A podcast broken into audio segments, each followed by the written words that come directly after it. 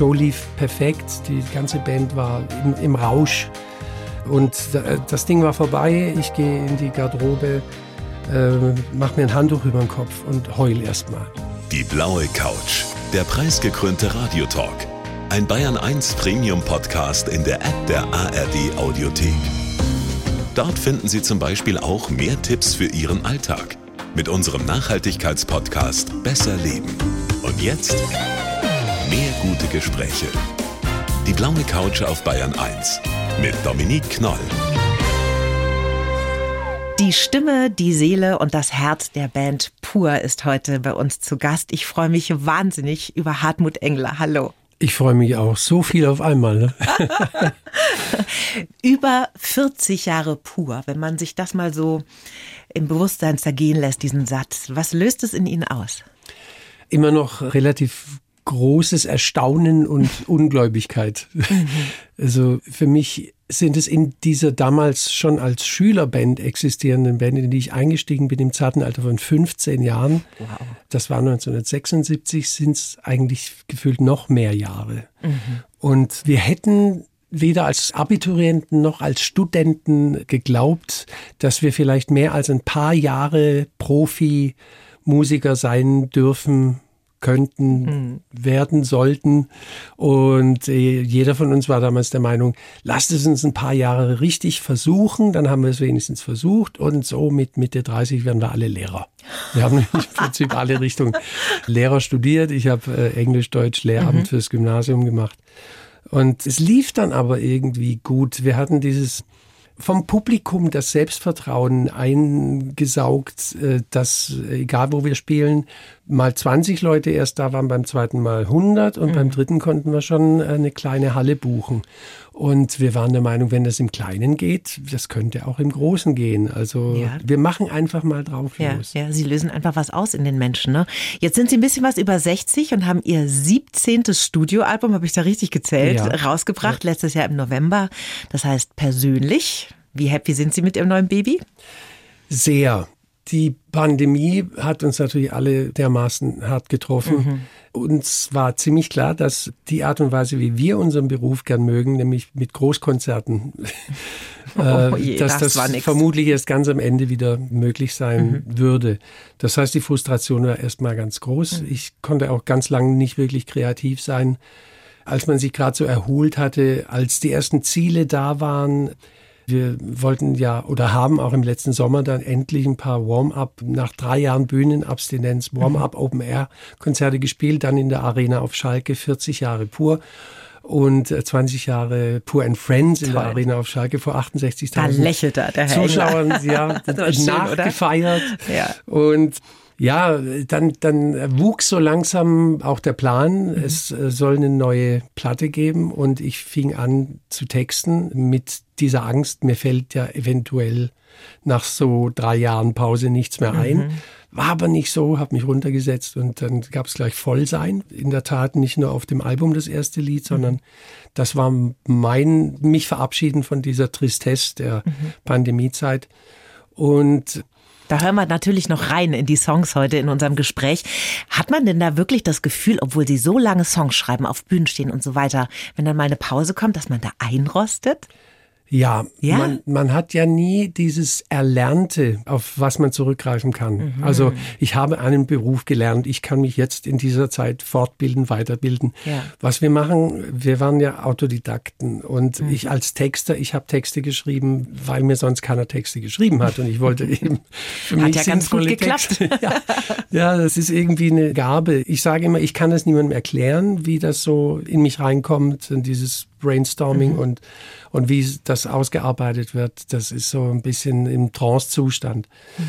Also es war dann so, man hatte wieder Hoffnung und dann kam Genickschlag Putin und dann oh, war ja. wieder alles ganz, ganz ja. schlimm und dann hatte ich wieder eine ganze Zeit, in der ich nicht denken wollte, meine Frustration, meine Ängste gebe ich jetzt über Songs an die Leute weiter. Mhm. Das wäre maximal authentisch gewesen, aber es ist nicht fair. Wir sind Unterhaltungskünstler letztendlich und mhm. ich habe gedacht, Hartmut, warte jetzt bis du irgendwie wieder Land siehst. Und irgendwann fiel mir auf, es kommt auf dem Album vor, in dem Lied Ein gutes Morgen, dass die Sonne eben trotzdem aufgeht, auch ja. wenn Krieg herrscht. Zum Glück herrscht der Krieg auch nicht direkt bei uns, muss man dazu sagen. Mhm. Wir sind ja in Anführungszeichen trotz allem ja noch fein raus. Mhm. Das hat mich beeinflusst und erst als ich gemerkt habe, ich habe wieder die Kraft oder wir müssen als Band auch die Gabe wieder nutzen, den ja. Leuten auch in schlimmen Zeiten und bei schlimmen Themen einen gewissen Optimismus mitzugeben und sie ein bisschen da inhaltlich an die Hand zu nehmen. Ja.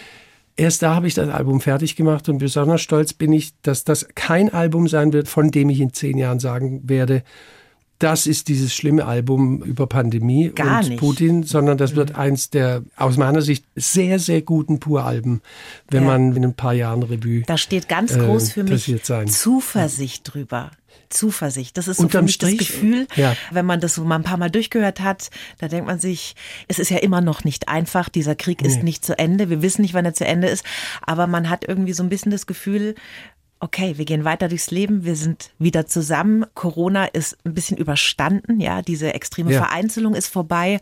Das macht mir persönlich auch echt viel bessere Laune, weil ja. ich glaube, man vergisst auch immer, wie das war, ja. Also wenn man spazieren war, sind Polizeiautos neben dir hergefahren und haben gesagt, nicht zusammen auf eine Bank setzen. Mhm. Das war ja der Zustand, in dem wir da gelebt haben über Monate, weil keiner was wusste. Also das kann ich mir gut vorstellen, dass die Seele, wenn die dann da auch so leidet, dass man da keine Songs schreiben kann, weil das fließt dann ja alles rein, ne? Ja.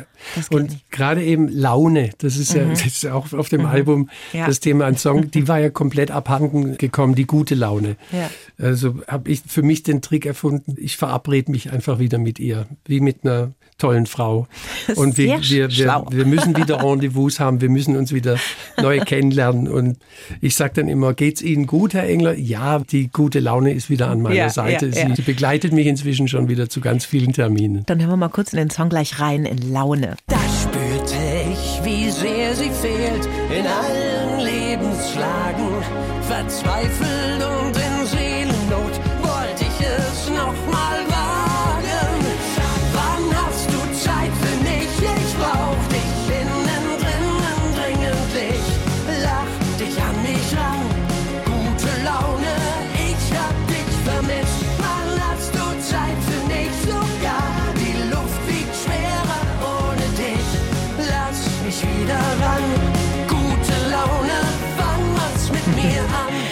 Ein Liebeslied an die gute Laune. Das finde ich wirklich sehr, sehr kreativ. Müssen Sie sich, bevor Sie solche Songs schreiben, auch so ein bisschen in gute Laune bringen? Also nehmen Sie da einen Tag, wo die Sonne scheint, wo vielleicht das Frühstücksei ganz besonders fein war? Oder können Sie sagen, okay, ich ziehe mich zurück, ich schreibe heute ein Lied über die Laune und da bin ich professioneller Songwriter. Mehr brauche ich gar nicht die Musik inspiriert mich ja immer ah. zu den Textinhalten. Das heißt, ich habe natürlich so ein paar Gedanken im Kopf und ich habe meine Notizen und so ein paar Brainstorming-Seiten. Mhm. Aber in dem Fall war es natürlich die Musik ich höre die dann einfach mal an und dann denke ich, was könnte das sein? Das heißt, die ist zuerst da, ja, die Musik. Die ah, Musik okay. ist bei mir mhm. fast immer zuerst da. Mhm. Und zwar wird die mir angeliefert von vier von meinen Mitarbeitern. Die Musik stammte zum Beispiel tatsächlich von meinem Manager, mhm. Götz von Sido. Und drei der Musiker im Team arbeiten mir auch Songs zu. Und ich suche mir die raus, die bei mir das auslösen, was zu einem Text führt. Mhm. Und hier war tatsächlich die gute Laune schon beim Hören des Playbacks einfach ja, da. Stimmt. Und mir obliegt es dann oder ich darf dann die Melodie finden und mhm. die Worte da reingießen. Und in dem Fall war das mit der guten Laune. Es war einfach nur die Idee, irgendwann zu kriegen, ah, ich verabrede mich jetzt wieder mit der guten Laune, weil die mhm. will im Moment nichts von mir wissen. Und da sind so viele Sachen passiert. Wir machen ein Date. und ja, so funktioniert ja. das. Ja. Ich nehme mir feste Zeiten vor. Mhm. Also ich weiß jetzt schon nächste Woche, Montag, 14 Uhr, da sitze ich in meinem Pavillon im Garten und da arbeite ich. Ja, liebe angehende Musikerinnen und Musiker in Bayern, so macht das der Profi, ne? Hört sich an. Sehr also ich muss es so machen. Jeder, jeder hat seine, ich seine schon, Arbeitsmethode. Ja. Aber ich glaube, das ist schon sehr hilfreich, wenn man da eine gewisse Struktur Struktur hat in seiner ja. Arbeit. Ne? Sie schreiben im Booklet des Schönen, übrigens ganz toll, Booklet, CD, alle Texte drin. Ne? Ich brauche mhm. mittlerweile zwar eine Lesebrille dafür, aber ich, ich kann es trotzdem alle lesen. und da schreiben sie unter anderem, es sind Lieder geworden, die inhaltlich nichts der letzten Jahre aussparen, die aber auch wieder Luft zum Hören, Fühlen und denken lassen. Und das finde ich einen ganz, ganz tollen Satz. Das ist auch von ihm persönlich geschrieben oder Ja. haben Sie dann Ghostwriter? Nein. Waren Sie alle selber. Platz zum Hören und Fühlen. Und deswegen möchte ich jetzt gerne mal mit dem Titelsong mal kurz reinhören, der mir ganz besonders gut gefällt. Der heißt nämlich Persönlich. Mir persönlich wär's peinlich, wenn du das, was ich gleich singe, hier vor allem ganz laut sagst. Dass ich den Mut hab, liegt vor allen Dingen an den Dingen, die ich mit dir hab. An allem, was ich mit dir hab. Ich lieb dich. Und das ist persönlich, privat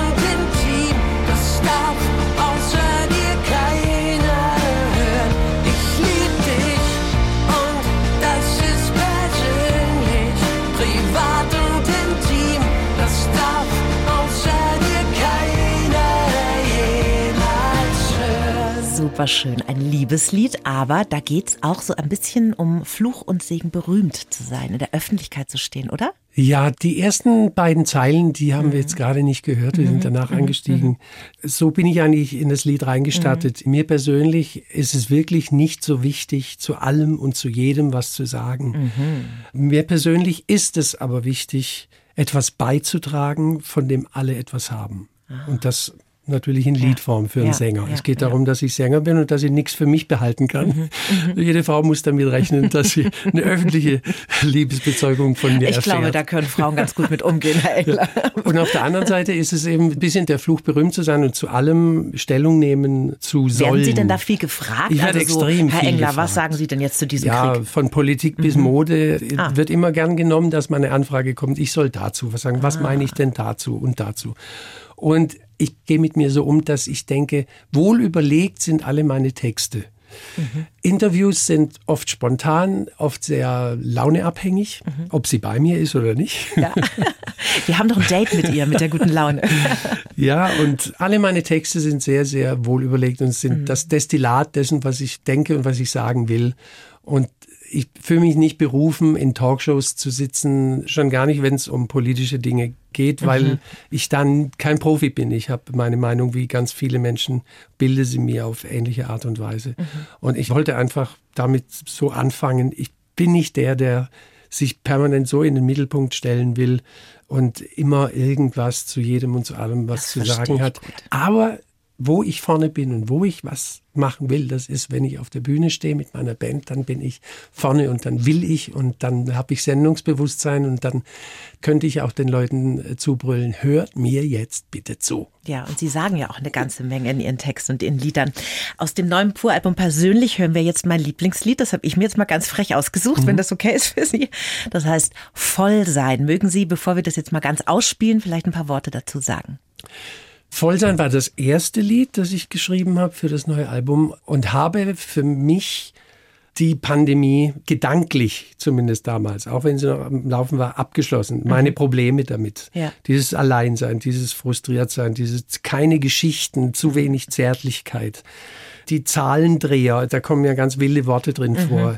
Alles das zusammengenommen und dann zu sagen, so, ganz ehrlich, Freunde, mir reicht's. Ich will voll sein. Und natürlich meinte ich jetzt nicht Ballermann voll sein, sondern äh, ja, einfach voller Freude, voller Liebe. Liebe, Glück, Freude, Wärme. Und wieder viel fühlen, sich Gefühle teilen, Emotionen teilen, Ja. Gedanken wieder in Gespräche führen, Konzerte spielen, das alles. Ich Einfach in Verbindung gehen mit anderen Ja. Menschen. Ne? Ich will voll sein, wundervoll sein, voll bis oben hin mit Herz. Im Geben bin ich hart. Was für ein guter Satz. Ja. Also Ihre Texte, die kriechen einem wirklich schon ganz tief in die Seele. Die schreiben die schon immer selber. Ja, es gibt in der ganzen Pur-Geschichte auf diesen 17 Studioalben genau zweieinhalb Fremdtexte. Der Boah. eine ist aus dem Jahr 92, den hat uns Reinhard May äh, Ach, ist ja aber auch nicht so quasi, schlecht, ne? quasi geschenkt. Und auf dem neuen Album ist es Heinz Rudolf Kunze, der Mhm. mir aus einer Patsche, weil mir zu dieser tollen Ja. Musik einfach nichts einfiel, Ja. hat er mir rausgeholfen. Ich habe das dann noch als Duett umgeschrieben, aber der Text ist von Heinz Rudolph, das ist das Lied Ist es mein Gesicht. Und dann hatten wir vor vielen Jahren auch mal Xavier Naidu, der einen halben Text mir geschrieben hat und den auch mit mir auch gesungen hat damals. Wollen wir ganz kurz abbiegen zu Xavier Mhm. Naidoo? Das können wir, ja. Ihr habt euch ja kennengelernt beim Tauschkonzert, ne? Nee, bei Nee? Sing Mein Song. Ach, Entschuldigung, so heißt es, bei Sing My Song. Sing My Song in Ah, ist ja, Südafrika, ja, ja. genau, aber es ist ein mega tolles Format. Also wer das nicht kennt, da kommen verschiedene deutschsprachige Künstlerinnen und Künstler zusammen und da wird immer von einem dieser Künstler von den anderen ein Song gecovert. Ja. Und zwar in sehr außergewöhnlichen Varianten und da haben sie auch Xavier Naidu kennengelernt. Ich finde, er ist ein wahnsinnig guter Sänger, aber natürlich gerade, ich sage mal, gesinnungsmäßig in Ecken unterwegs, die ein bisschen schwierig sind, oder? Ja, ich schließe mich absolut Mhm. an, was das Singen angeht. Er ist ein ganz großer. Ich habe ihn auch menschlich da in Südafrika eine ganze Woche lang als tollen Menschen kennengelernt. Mhm. Und was dann passiert ist, ist für mich bis heute auch nicht nachvollziehbar. Ja. Alles, was ich dann medial mitbekommen habe. Es bleibt auch für mich diese Entschuldigung immer noch nicht so ganz nachvollziehbar, weil außer dieser Entschuldigung ich nicht mehr viel gehört habe. Bei mir jederzeit offene Herzen, offene Türen, aber solange wie die Verwirrung stattgefunden Ja. hat, so intensiv und so lange müsste, müsste die Entschuldigungsphase auch stattfinden, bevor Absolut. Wir das, glaube ich, öffentlich so annehmen können. Ja, ja, also für alle, die es vielleicht nicht mitbekommen haben sollten, Xavier Nadu, der hängt diversen Verschwörungstheorien an und das ist doch etwas befremdlich. Aber wir gehen jetzt wieder zurück Mhm. in ihre Heimat, in ihr Songschreiberkästchen, das heißt Hirnhäusle. Was Ja. müssen wir uns denn darunter vorstellen? Das habe ich in einem schwäbischen Interview, glaube ich, irgendwann mal. Habe ich, Hirnen heißt ja natürlich nachdenken. Ja. Und das ist mein Denker, meine Denkerhütte. Das ist ein Holzpavillon, sehr schön gestalteter. Da hat sich mal ein, ein Zimmermann, ein Freund von mir, einen ganzen Sommer lang ausgetobt. Ist wirklich schön, steht ein Stück weit weg vom Haus, an einem kleinen Teich. Und das ist wirklich idyllisch. Und da hatte ich bis vor kurzer Zeit sogar nicht mal Internet. Da ist eine Soundanlage drin. Da sind viele, viele Zettel und viele, viele Stifte.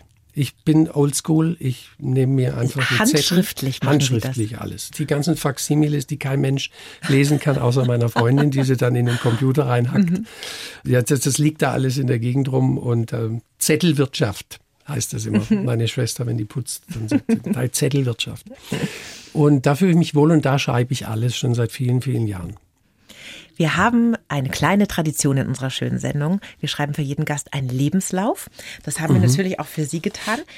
Ich möchte Sie bitten, den mal vorzulesen und Ah, danach ja. sprechen wir drüber. Okay, deshalb die Brille auch. Sehr gut. gut vorbereitet. Ja. Lebenslauf. Ich heiße Hartmut Engler und bin eine leidenschaftliche Rampensau und ein hoffnungsvoller Pessimist.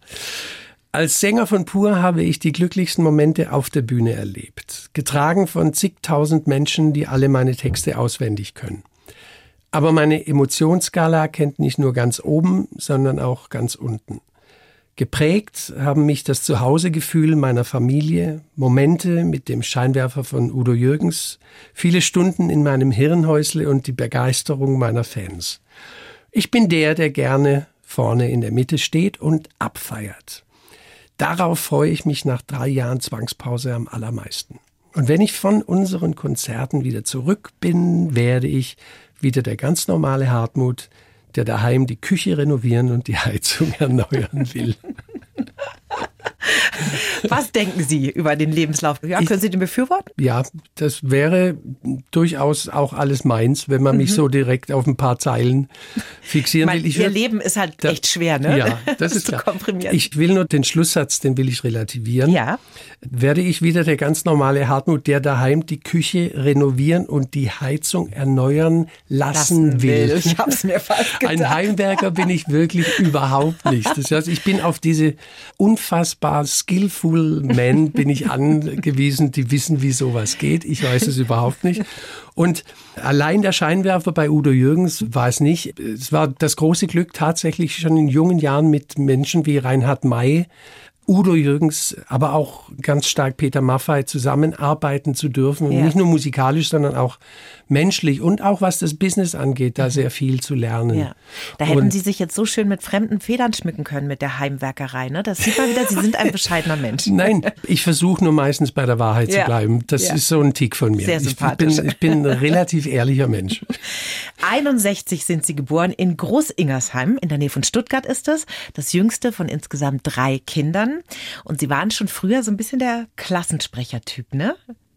Ich war zu Hause dazu verdammt, dass meine Schwester acht Jahre älter, Bruder zwölf Jahre älter, mhm. die hatten natürlich schon ihre Fights. Als ja. ich so fünf, sechs war, die waren schwer am Pubertieren.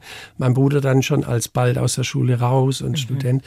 Und äh, ich war der Kleine, der geschlichtet hat. Ich war das Sonnenscheinchen in der Familie. Oh. Und, und, dieses äh, kann man auch kritisch sehen, mhm. weil man hat mir da eben im Nachhinein habe ich das auch so betrachtet, so ein bisschen äh, die Last mhm. auferlegt, bei den Leuten gute Laune zu machen. Na klar, und das nimmt man dann und, schön mit ins Leben, ne? Ja, und das nehme ich mhm. auch sicher mit auf die Bühne. Ja. Ich möchte euch unterhalten und ich möchte geliebt werden. Und für uns das ist, ist das schön. Das mag jetzt ein bisschen psychologisch schräg klingen, ja. aber jeder hat seine besonderen Gründe, warum mhm. er unbedingt da vorne in der Mitte stehen will. Ja. Das wollen ja nicht unbedingt alle.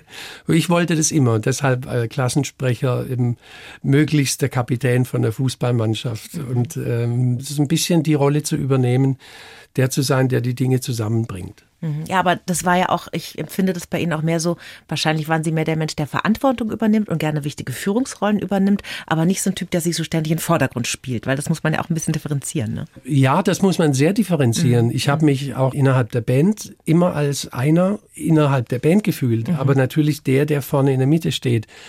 Aber so richtig äh, rausgenommen wurde ich dann medial. Nach der Abenteuerland-Platte äh, war ein Medienhype ja dann ganz groß. Mhm. Äh, das war ja unsere absolute Hochzeit und von da ging das ja nie wieder richtig mhm. runter und das ist das Erstaunliche an der ganzen Geschichte. Aber seit dieser Zeit ist es eben sehr oft, dass man hauptsächlich mich sieht und, mhm. und weniger äh, die Bandmitglieder und was, was sie leisten.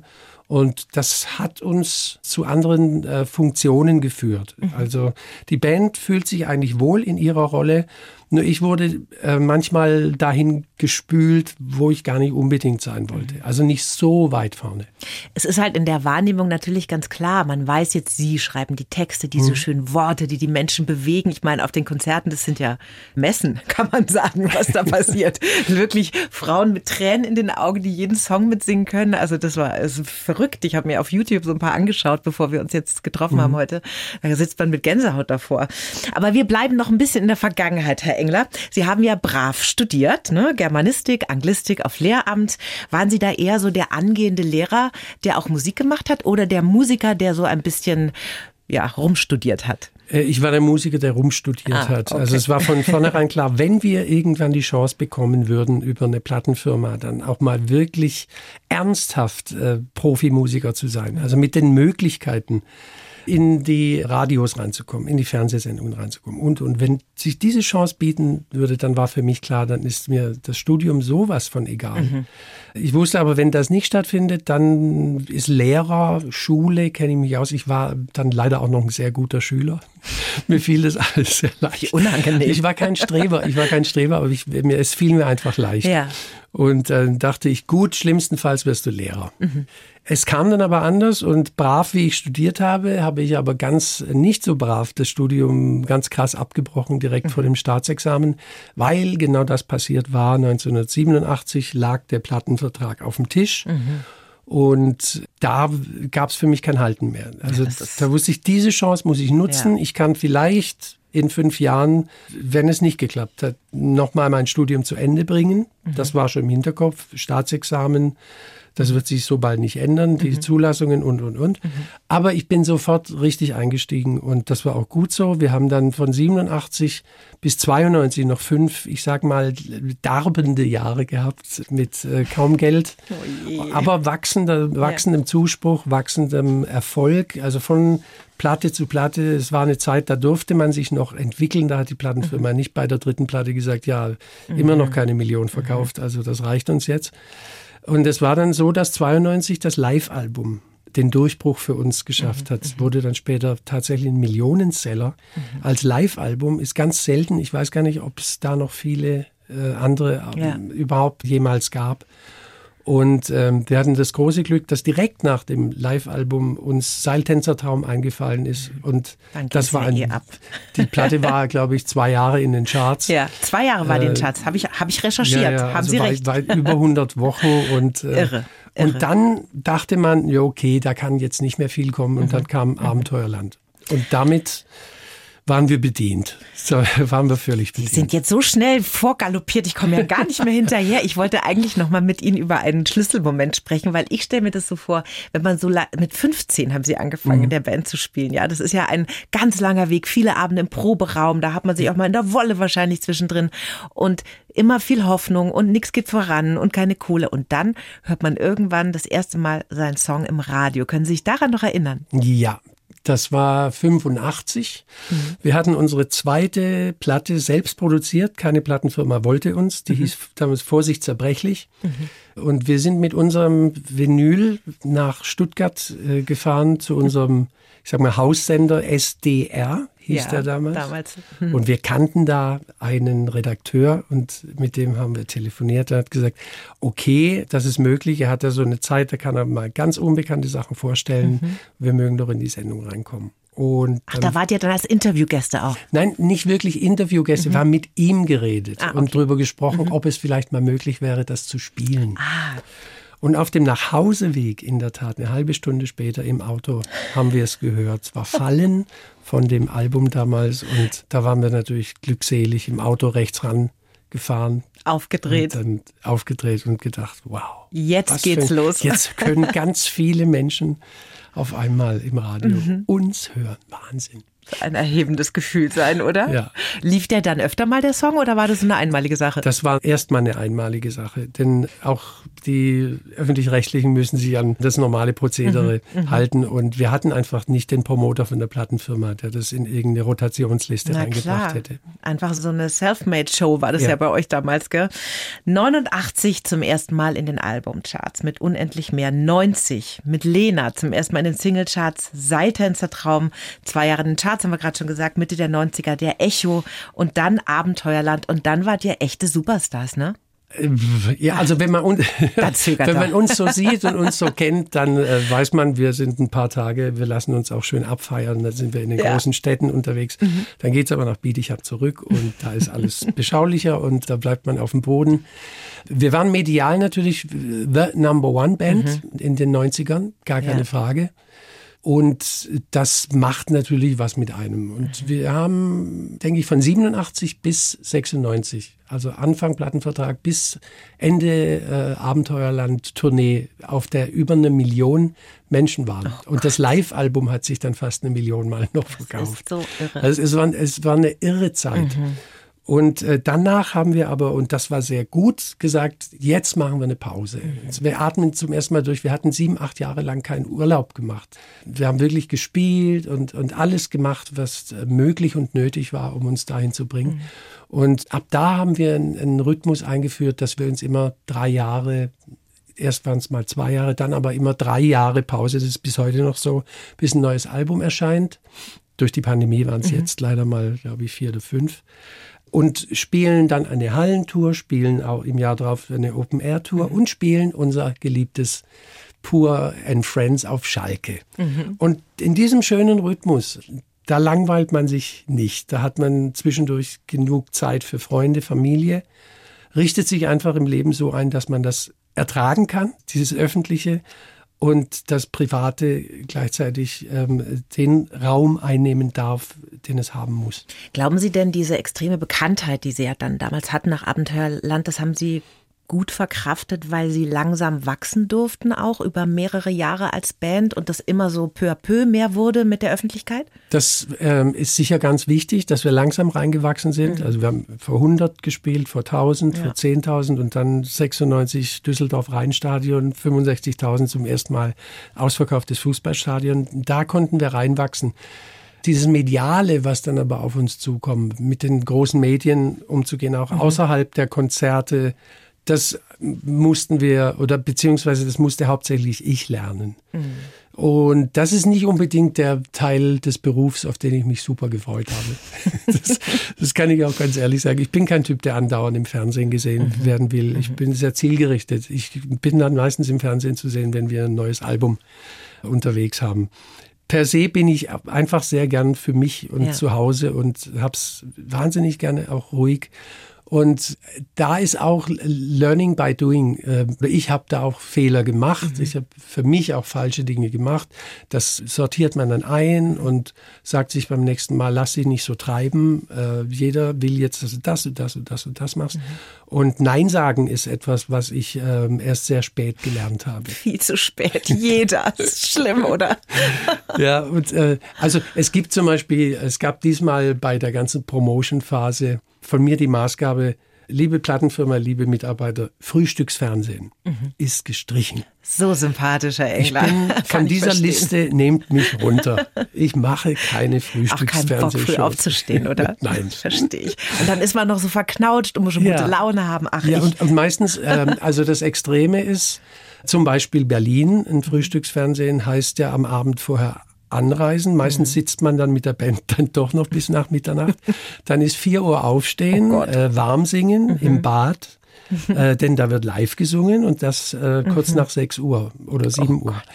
Und der Effekt ist ja nicht wirklich messbar. Ja. Und dann habe ich gesagt, es wird in Zukunft so einige kleine Maßnahmen mhm. geben. Ich bin jetzt äh, über die 60 und ich nehme mir raus, das einzuschränken. Ja, mache, man muss auch nicht mehr alles machen. Ja, ich ne? mache super gerne so nette Gespräche, ja. die super gut, muss ich sagen, vorbereitet sind und mit äh, netten Gesprächspartnern, wo es dann wirklich um die Sache geht. Ja. Das ist mir das Liebste. Dann lassen Sie uns noch mal kurz über Abenteuerland reden. Ich weiß, die Geschichte haben Sie schon oft erzählt, aber ich finde es so süß, wie dieser Song entstanden ist. Also ich habe sie schon oft erzählt, aber ich versuche ich es trotzdem nochmal. Seiltänzer-Traum war ein mega Erfolg und äh, die Plattenfirma hat natürlich auf das Folgealbum gewartet, auf was können wir uns einstellen. Mhm, und mhm. dem Herrn Engler zu Hause ist nichts eingefallen. Damals wurde man aber noch nicht von E-Mails bombardiert, sondern es gab immer Anrufe. Mhm. Die gab es so alle zwei Tage. Na, wie sieht's denn aus, Hartmut? Bist du schon schön am Schreiben? Oh Gott, und, äh, Druck. Äh, mir fiel nichts ein, mir fiel nichts ein. Die Band hatte schon tolle Songs vorbereitet, mir fiel nichts ein. Und habe ich mich irgendwann mal auf den Speicher begeben, mhm. also der Boden, wie das der bei Dachboden, uns, gell? der Dachboden. Mhm. Und habe alte Aufsatzhefte von mir gefunden, die ich als Kind geschrieben hatte. Das waren, mhm. waren so tolle Sachen. Ich, ich äh, nehme einen Füllfederhalter aus dem Regal und kaufe den und der erzählt dann in der Ich-Fassung, was ich mit ihm alles schreibe. Was haben und Sie sich überlegt als Kind? Das habe ich als Fantasy-Aufsatz. Oh, äh, es gab ja für, für Kinder gab es damals schon, schreibt einfach einen Fantasieaufsatz, genau. was euch einfällt. Mhm. Und ich habe so eine Freude gehabt, das zu lesen und habe dann einfach sinniert und dachte, wo, ist denn das hin? Warum fällt dir denn nichts mehr ein? Wo, wo ist der kleine Bub, der sowas geschrieben hat? Sowas wird dir heute nicht mehr einfallen. Bist du ein manipulierter Erwachsener, der vor lauter Eindrücken und ja und Fernsehglotzen und sonst was mhm. nicht mehr auf gute Dinge kommt und habe genau daraus die Geschichte gemacht. Nämlich der kleine Junge, der ich selber war, der nahm mich in dem Fall an die Hand. Und was hat er mir gezeigt? Das Fantasieland, das Abenteuerland. Mhm. Und der Gedanke, den zu Ende gedacht, dann kam eben diese schönen Spielszenen mit Peter Pan und Captain Hook, was mir damals alles so Spaß gemacht hat. Ja. Und schließlich und endlich, der Song war fertig und der Rest floss dann aus der Feder innerhalb von ein paar Monaten. Ja, und dann haben sie alle mit ins Abenteuerland genommen damals. Das irgendwie war hat, irgendwie hat das funktioniert, ja. Das war, glaube ich, auch der erste Pur-Song, den ich auswendig mitsingen konnte, okay. Abenteuerland. Ich glaube, ein großer Moment für so einen Musiker ist ja auch, wenn man das erste Mal in einem Stadion steht. Mhm. Ich meine, ich kann es mir gar nicht vorstellen, wie das sein muss, diese Massen an Menschen, die da drin sind. Und dieses Erlebnis hatten Sie 96 im Düsseldorfer Rheinstadion. Richtig. Erinnern Sie sich dann noch? Oh ja, also im Vorfeld war die Nervosität so unfassbar. Wir hatten die Show noch vergrößert um Tänzer, die Cheerleaders damals äh, mhm. von, vom Düsseldorfer American Football Team hatten wir noch in die Show mit eingebaut. Und äh, es war alles ähm, völlig overdose und völlig verrückt. Und ich stand an der Treppe, der Ansager hat gesagt pur. Und alle haben wirklich dermaßen geschrien und applaudiert. Und ich bin die Treppe hoch und habe mir nur gesagt, vor lauter Nervosität, entweder ich falle jetzt gleich in Ohnmacht oder ich ziehe es durch. Und wenn ich es schaffe, dann bin ich ein Großer. Das habe ich mir damals wirklich ja. gesagt, weil das kriegen nicht so viele hin. Mhm. Und äh, die Show lief perfekt. Damals ähm, Premiere hat live übertragen, 150 Wahnsinn. Minuten Live-Show. Und wir haben quasi keine Fehler gespielt. Die ganze Band war im, im Rausch. Und das Ding war vorbei. Ich gehe in die Garderobe, mach mir ein Handtuch über den Kopf und heul erstmal. Also wirklich, das, das, das, dieser ganze Druck, der sich tagelang da bei den Proben aufgebaut hatte. Es war unten raus und ich habe gesagt, okay, was habe ich vorher zu mir gesagt? Ich bin jetzt, ein, ich bin großer, ich bin großer. Aber mit wem soll ich mich jetzt unterhalten? Das ist jetzt schon ein ganz einsames Erlebnis. Meine Musiker sind die Musiker, die mhm. haben ihre Instrumente. Mhm. Ich hatte das Publikum und zwar ja. in einer Größe, das war unfassbar. Das hat mich beeindruckt, dass ich habe es aufgesogen mhm. und äh, dann habe ich einfach das Handtuch runtergezogen. Da fiel mir nichts Blödes ein, als in die Runde zu sagen, weiß jemand die Telefonnummer von Mick Jagger? Ich weil muss ich dachte mir in, in, in, dem Moment dachte ich, mit so einem müsste ich jetzt reden, weil der kann mir das noch genauer erklären, ja. als ich es mir selbst gerade erklären kann, was da passiert. Das muss doch ein Wahnsinnsflash sein, oder? Ja. Also auch wenn man da steht, man kriegt da ja auch so viel Liebe zurück von den Menschen. Also gerade, ja. ich glaube, Pur-Fans sind somit die treuesten in der deutschen Musikszene, ne? Ich äh, kenne die Vergleiche nicht so sehr, aber ich weiß auf jeden Fall, wir sind reich beschenkt aber echt. Mit, mit unseren Leuten. Ja, ja, das muss wirklich toll sein. Das Jahr 2008 war für Sie persönlich ja kein so gutes. Da hatten Sie eine schwere Krise und Depression. Haben sich da auch relativ zurückgezogen dann aus der Öffentlichkeit? Ja, ich bin vom Charakter her einer, der Ups and Downs durchleben muss. Mhm. Das ist in mir so festgelegt. Die Ups and Downs wurden damals aber in dieser ganzen Zeit immer heftiger und ich habe das gar nicht wirklich beobachtet und dann war aber ein, ein privater Change, also mhm. eine Trennung, einfach dieses Gefühl, unzulänglich zu sein in vielen Bereichen.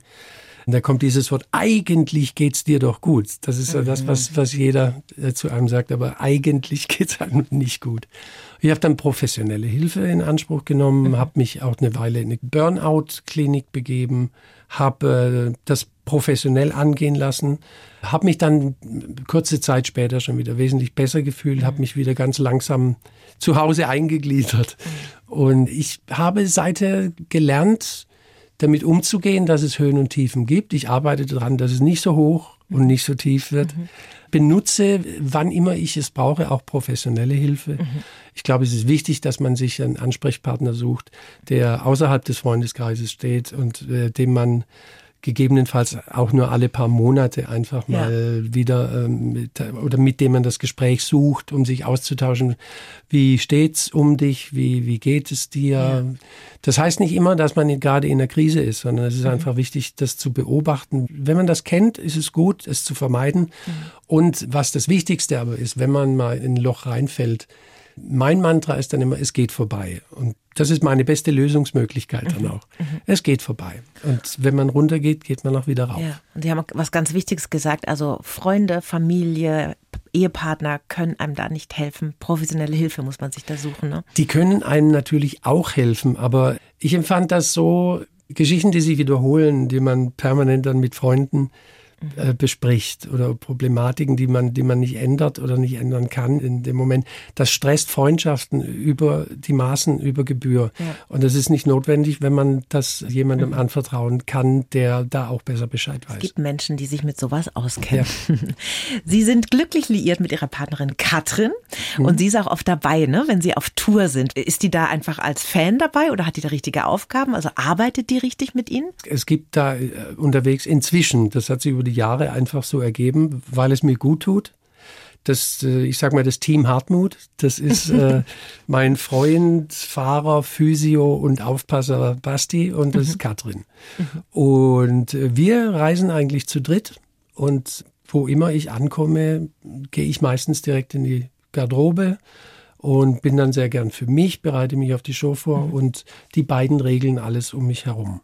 Inzwischen tut es wahnsinnig gut, auch einen Physiotherapeuten wie ihn dabei zu haben. Mhm. Hier und da zwickt es und äh, so eine Show ist lang und also ich bin bestens versorgt und so sehr gut aufgehoben, dass äh, Katrin äh, ist hier nicht als Aufpasser anwesend, sondern es ist für mich einfach angenehmer, äh, weil ich schneller von der Hotelbar wegkomme, wenn ich weiß, ich bin nicht alleine in meinem Hotelzimmer. Ja. Das heißt, die Party muss nicht bis vier Uhr gehen und ich bin dann der Letzte, sondern ich kann auch mal um halb zwei schon die Party verlassen und weiß dann, ich habe ja jemanden, mit dem ich weiterreden kann. Mit Frau lebt man einfach gesünder, so ist es. ja, das habe ich so für mich auf jeden Fall festgestellt. Und noch ein ganz wichtiger Mensch, äh, Sie haben es gerade schon gesagt, ist ja Ihre Schwester, die Ute. Mhm. Welche Rolle hat die denn früher für Sie gespielt und wie nah sind Sie sich heute? Also sie war gestern auch wieder mal bei mir und hat nach dem Rechten mhm. Geguckt, weil äh, die Dame, die das sonst macht, äh, krank war. Da mhm. springt meine Schwester immer noch ein. Also bis zur Rente, meine Schwester ist 69, Aha. wird bald 70, bis zur Rente hat sie auch sich um, um mein Haus gekümmert bei mhm. uns zu Hause als, als ich ein kleiner Bub war, hat sie mir schon die Wurstbrote geschmiert und das hat sie immer getan und das tut sie jetzt aber auch nochmal auf der ganzen Tournee. Sie ist nämlich die Garderobiere. Ach, ist das schön. Äh, das heißt, sie kümmert sich darum, dass äh, wir ankommen, die ganze Band und äh, da sind schön gerichtete Sofas, da sind kleine, kleine Platten mit Häppchen drauf. So, dass es ein bisschen schön ist, und hängen ein paar Lichter mhm. in der mhm. Gegend rum und äh, vielleicht auch ein paar Bilder. Und wenn jemand einen Tee haben will am Nachmittag oder, oder, oder, Ute kümmert sich drum und macht das auch total mit Freude. Außerdem hat sie immer noch in ihrem Alter quasi eine Rentner-Vocal-Band. Ach was. Und ja. die ist dann Vorband? Nein. Nein. So, so weit geht das Engagement da nicht, aber sie hat unglaublich viel Spaß und sie macht das auch hervorragend. Sie ist auch eine sehr gute Sängerin. Toll. Und sie weiß einfach, was der Hartmut auf seinen Schnittchen haben mag. Ja, gell? Das ist ein das, großer das Vorteil. Weiß sie, das weiß sie. Herr Engler, eine Frage stelle ich jedem Gast zum Schluss hm? und jetzt auch Ihnen. Was würden Sie Ihrem 20-jährigen Ich aus heutiger Sicht gerne sagen? Nimm das, was du tust, für dich selbst nicht ganz so wichtig. Hm. Dann macht's mehr Spaß. Ah, so ein bisschen lockerer. Ja, ich war damals manchmal erstickt vor Sendungsbewusstsein. Mhm. Ich, war in, in dieser Zeit, glaube ich, der, der es nicht verstanden hat, dass nicht jeder, und zwar jeder, das, was wir machen, total abfeiert und liebt. und das hat sehr lange gedauert, bis ich da locker lassen konnte. Mhm. Verstehe. Also, wir könnten uns jetzt zum Beispiel alle vornehmen, nach diesem wunderbaren Gespräch, dass jeder mal eine schöne kleine Fantasiegeschichte schreibt. Weil das fand ich vorhin, da habe ich mich auch so ein bisschen ertappt gefühlt. Das macht man einfach nicht mehr, ne? So ein bisschen rumspinnen und Grenzen überschreiten mit der Fantasie. Das ja, macht man also nicht als erwachsener Mensch. Ich, ich gönne mir das schon ab und zu, weil ich es eigentlich auch muss, denn ich glaube, der eine oder andere Text, äh, der hat schon sehr viel mit Fantasie ja, zu tun. Sie machen das, Sie sind ja, ja. Künstler, ne? Ja. Aber wir hier Normalos.